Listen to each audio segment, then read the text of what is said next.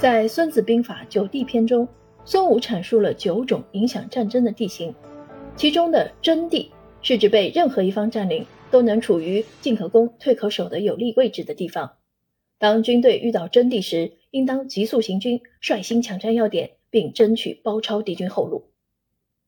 而渠地则是指那些处于交战双方与第三方交界、交通四通八达的地方。如果率先占领，就能与第三方建立外交同盟关系，从而达到孤立敌国的目的。兵法中的争地和取地，就是交战双方必争的焦点，也就是军事地理的枢纽。德国军事理论家克劳塞维茨也说过，任何国家里都有一些特别重要的地点，那里有很多道路汇合在一起，便于筹集给养，便于向各个方向行动。简单的说，占领了这些地点，就可以满足许多需要。得到许多利益。克劳塞维茨将这样的地方称为所越。在中国的版图上，就有若干个这样的枢纽与所越。这些地方对于战争，尤其是古代战争，有着至关重要的影响。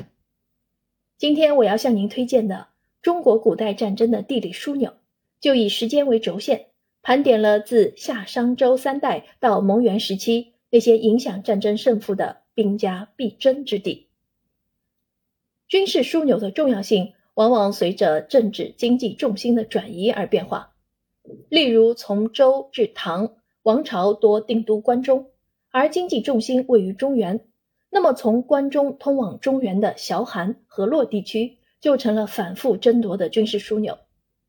随着中国经济重心的南移，尤其是南北对峙时期，淮南、荆襄、汉中就成为南北博弈的焦点。明朝天子守国门辽西走廊就成了拱卫京畿的所越重地。这本《中国古代战争的地理枢纽》以相当专业的眼光盘点了那些影响古代战争胜负的枢纽所越，是一部了解军事地理的入门佳作。如果您对这方面的知识感兴趣的话，不妨去看看原著吧。